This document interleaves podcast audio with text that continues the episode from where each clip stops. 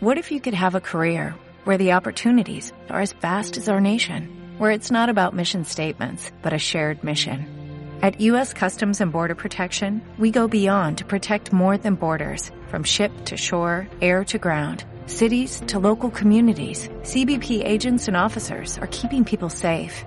Join U.S. Customs and Border Protection and go beyond for something far greater than yourself.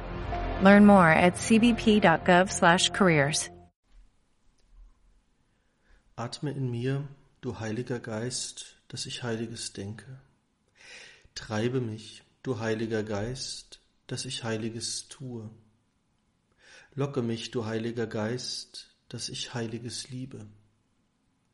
Stärke mich, du Heiliger Geist, dass ich Heiliges hüte. Hüte mich, du Heiliger Geist, dass ich das Heilige nimmer verliere. Herr Jesus Christus, öffne mich für dein Wort und gib, dass diese Zeit der Betrachtung mir und anderen Frucht bringt.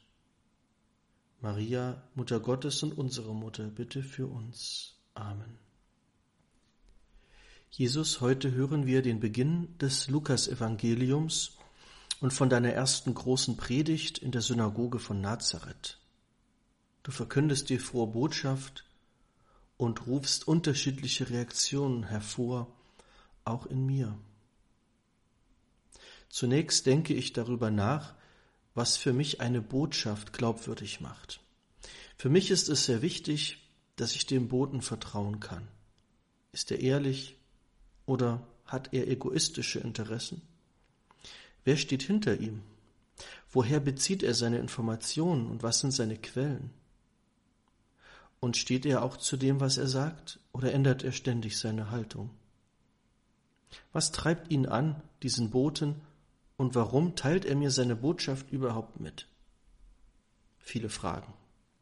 Aber es ist wichtig zu sehen, was macht denn eine Botschaft am Ende, was macht einen Boten glaubwürdig?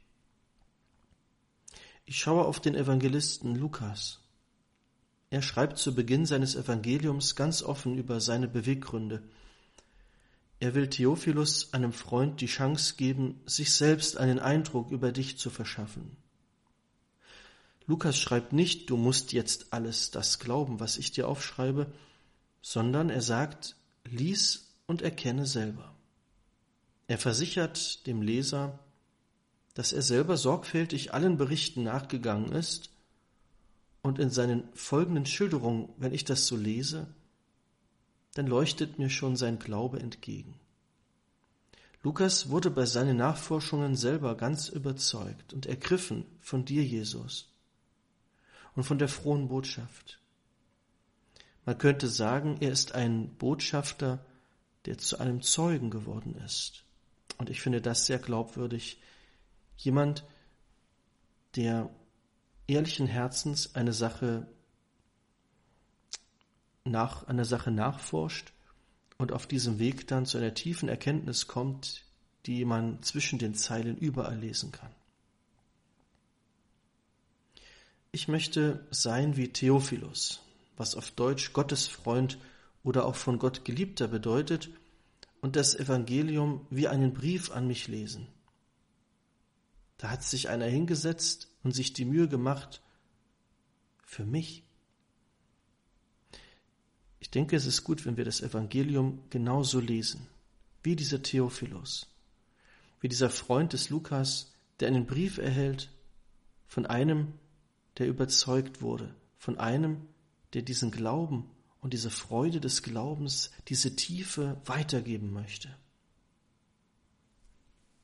Soweit zum Botschafter Lukas.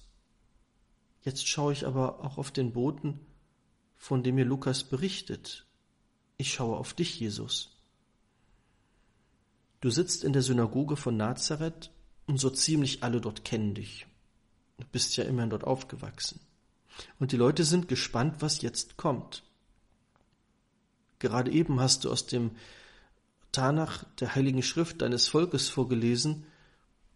Der Prophet Jesaja kündigt dort einen an, der als von Gott Gesalbter bezeichnet wird und zu den armen, gefangenen, blinden und zerschlagenen kommen wird, um ihnen die Liebe Gottes zu verkünden.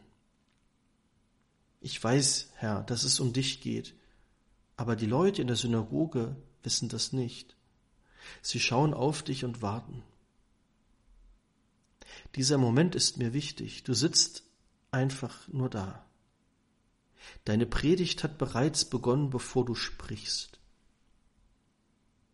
Alle warten gespannt auf das, was du sagen wirst und spüren doch schon in deiner Gegenwart, wer du bist.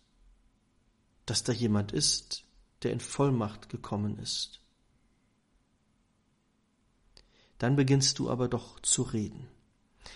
Es ist eine Art Grundsatzerklärung. Du machst, Jesus, du machst deutlich, woher du kommst, wohin du gehst und dass du niemandem gehörst außer Gott. Ich denke daran, dass du kurz zuvor in der Wüste gegen die Versuchung des Teufels gekämpft hast. Dabei hast du ihm eine klare Ansage gemacht, an mir kommst du nicht vorbei. Nun bist du hier, bereit, deinen Weg zu gehen mit uns und für uns. Und gleich schon wird es wieder stürmisch. Es kommt zu einem Aufruhr in der Synagoge. Denn du machst deutlich, dass du niemandem gehörst, außer Gott. Du rüttelst die müden Herzen wach, du rufst Empörung und Nachdenken hervor und ziehst dann weiter, um zu lehren, zu befreien und zu heilen. Wort und Tat gehören bei dir zusammen, Jesus. Am Anfang habe ich darüber nachgedacht, was für mich einen glaubwürdigen Boten ausmacht. Herr, ich kann dir vertrauen, denn du bist ehrlich und du redest niemandem nach dem Mund. Hinter dir steht keine Partei, keine Organisation, kein geheimer Geldgeber, sondern der Vater, der dich durch Machttaten und Wunder beglaubigt. Die Quelle, aus der du schöpfst, ist Gott selbst. Du hast keinen Berater außer dem Heiligen Geist. Und du stehst zu dem, was du sagst, bis zum Kreuz. Du änderst deine Haltung nicht. Du bist nicht nur Bote, Jesus, du bist die Botschaft selbst. Dein Antrieb ist die Liebe und gerade deswegen erreicht mich dein Wort auch heute noch. Es ist so beruhigend und tröstend, dass inmitten der ganzen Fake News und Verschwörungstheorien, der Streitereien und Halbwahrheiten deine Botschaft ganz klar und durchdringend ist, schön und hoffnungsvoll unbestechlich und liebevoll. Eine Stimme, die in mir die Liebe wachsen und die Angst kleiner werden lässt. Das ist für mich mit der wichtigste Aufweis einer glaubwürdigen, einer guten Botschaft, dass sie in mir die Liebe wachsen lässt und die Angst kleiner werden lässt.